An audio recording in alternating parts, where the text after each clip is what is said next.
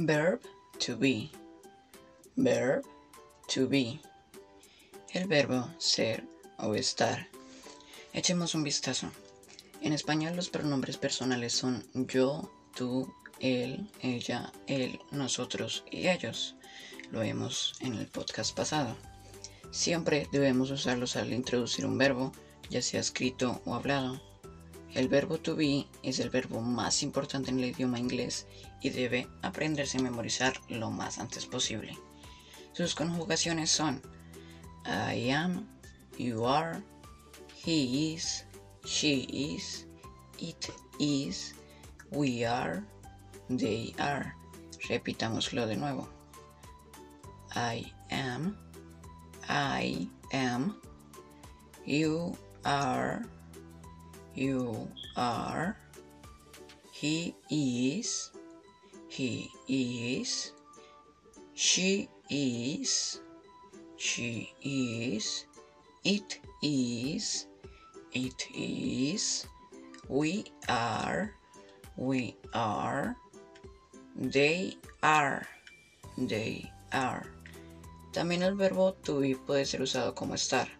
El verbo to be pues tiene dos significados, ser y estar, como lo dije en el título del podcast. Por lo cual estar también lo puedes usar para explicar muchas cosas como características de aspecto o un lugar donde estés. Y que se me, pausa esto, perdón. Eh, o un lugar donde estés, etc. Ejemplos. I am here. I am here. Estoy aquí. He is hungry. He is hungry. Él tiene hambre. You are eating. You are eating. Tú estás comiendo. ¿Qué podemos decir con los pronombres y to be? Una vez que memoricé estos y pues algo de vocabulario puede explicar muchas cosas incluyendo de dónde es, qué aspecto tiene, su nacionalidad, etc. Ejemplos. I am British. I am British. Soy británico. She is tall. She is tall. Ella es alta. You are beautiful. You are beautiful. Eres hermoso o hermosa. Aunque cuando, bueno, una pequeña pausa ahí. Porque eh, beautiful se usa más que todo en mujeres. Y handsome, que significa guapo, se usa en hombres. Así que aquí estaríamos hablando de una mujer. You are beautiful. Sigamos. Past of verb to be. Past of verb to be. Pasado del verbo to be. El verbo to be tiene su verbo en pasado. Significa lo mismo, pero en pasado obviamente.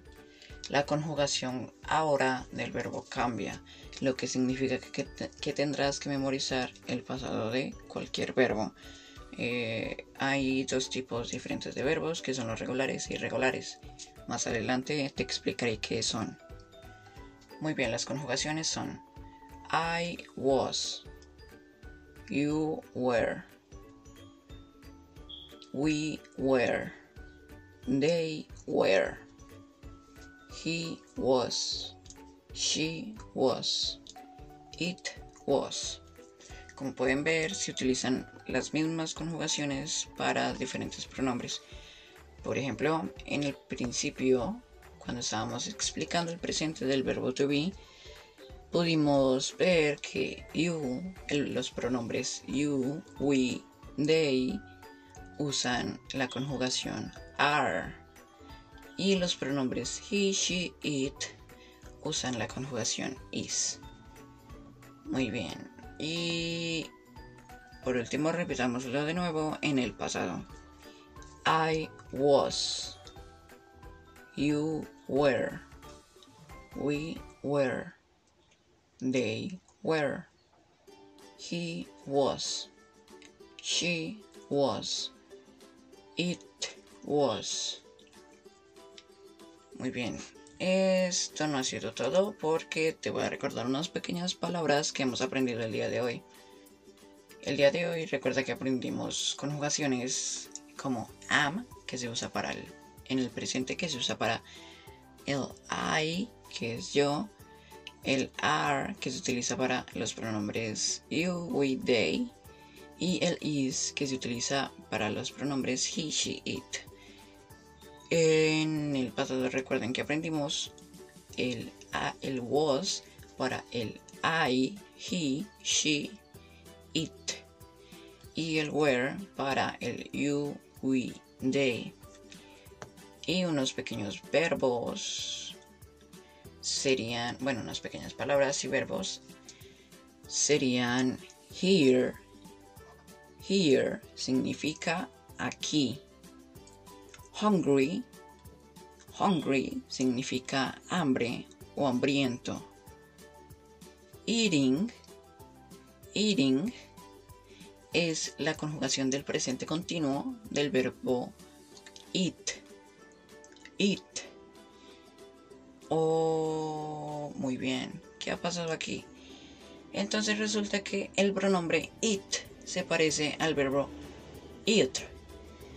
Eh, resulta que estos tienen un poco de diferencia porque el it, el, verbo, el pronombre personal, se pronuncia seco y se pronuncia directamente de una manera corta, it.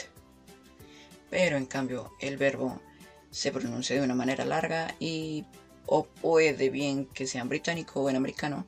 En americano puede terminar la pronunciación en T o, perdón, en británico puede terminar la pronunciación en T y en americano puede terminar la pronunciación en una manera de decirlo como en R. Entonces, um, wheat, wheat. Muy bien. Y las últimas que fueron I'm British. Recuerden, British significa británico. Tall significa alto, de altura, porque alto, digamos, cuando estás, cuando la policía te detiene o sí es lo más, lo más acercado a la realidad. Por ejemplo, ese alto, digamos, de la policía cuando alguien te detiene es stop, stop significa alto o detenerse. Tall, en cambio, es alto pero de altura.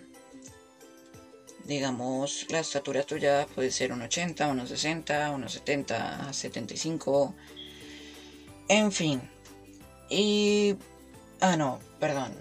Y las últimas dos palabras, beautiful, que significa hermosa, ya que normalmente se usa para mujeres porque handsome es otra palabra, pero esa palabra se usa para hombres, que significaría guapo. Perdón, quedó un poco enredado el día de hoy. Y pues bueno, eso ha sido todo por el día de hoy. Muchas gracias por escuchar este podcast. Adiós.